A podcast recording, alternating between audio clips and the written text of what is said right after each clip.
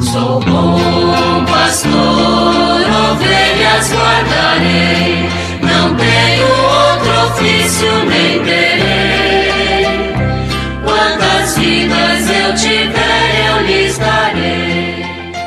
Muito bom dia, meus amados filhos e filhas, ouvintes de nossa querida Rádio Olinda. Continuemos nesta terça-feira, dia 20 de junho, com a nossa catequese a partir do Catecismo da Igreja Católica. Estamos na quarta parte, cujo tema é a oração na vida cristã. E no capítulo terceiro, a vida de oração. Nós estamos ultimamente refletindo o Pai Nosso e chegamos ao número 28, 28, que apresenta o pão nosso de cada dia nos dai hoje.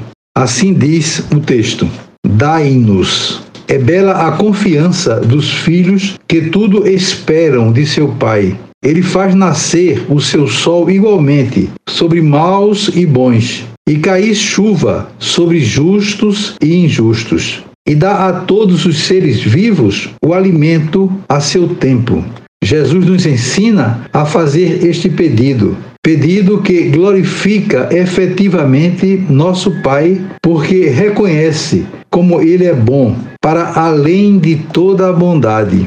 Dai-nos é ainda expressão da aliança. Pertencemos a Ele e Ele pertence a nós. Age em nosso favor, mas esse nós o reconhece também como o Pai de todos os homens, e nós lhe pedimos por todos eles em solidariedade com suas necessidades e sofrimentos. Então, pedir né, com essa humildade é fundamental, é de fato reconhecer que Deus é Pai, Deus é amor, Deus é misericórdia. Deus, o Evangelho está sempre nos apontando este caminho, sobretudo a partir do momento em que Jesus nos aproxima do Pai, ensinando a chamá-lo assim.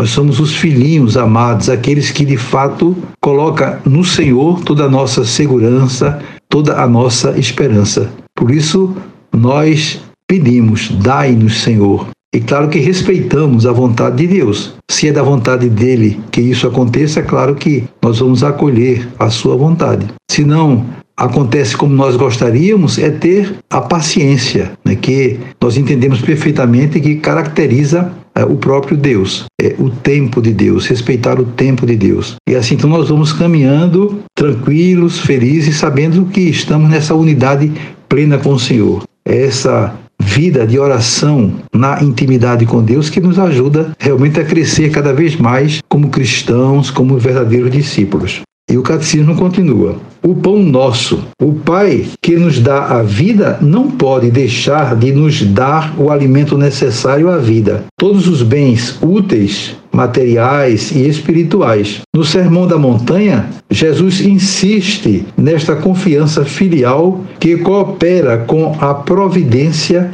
de nosso Pai não nos exorta a nenhuma passividade, mas quer libertar-nos de toda inquietação e de toda preocupação. É esse o abandono filial dos filhos de Deus. Aos que procuram o reino e a justiça de Deus, ele promete dar tudo por acréscimo.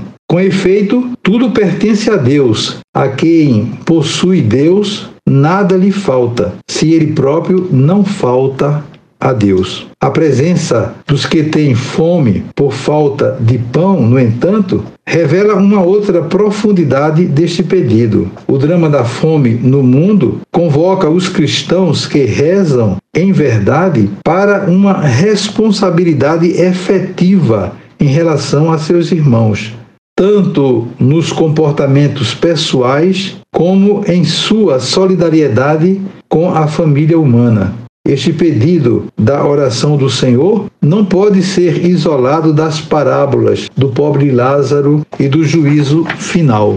Como o fermento na massa, a novidade do reino deve elevar o mundo pelo Espírito de Cristo deve manifestar-se pela instauração da justiça nas relações pessoais e sociais, econômicas e internacionais, sem jamais esquecer que não existe estrutura justa sem seres humanos que querem ser justos. Trata-se do nosso pão, um para muitos. A pobreza das bem-aventuranças é a virtude da partilha que convoca a comunicar e partilhar os bens materiais e espirituais, não por coação, mas por amor, para que a abundância de uns venha em socorro das necessidades dos outros reza e trabalha. Rezai como se tudo dependesse de Deus e trabalhai como se tudo dependesse de vós. Desejo para vocês todos um dia muito feliz. Amanhã, se Deus quiser, voltaremos a nos encontrar e sobre todos vocês venham as bênçãos do Pai, do Filho e do Espírito Santo. Amém.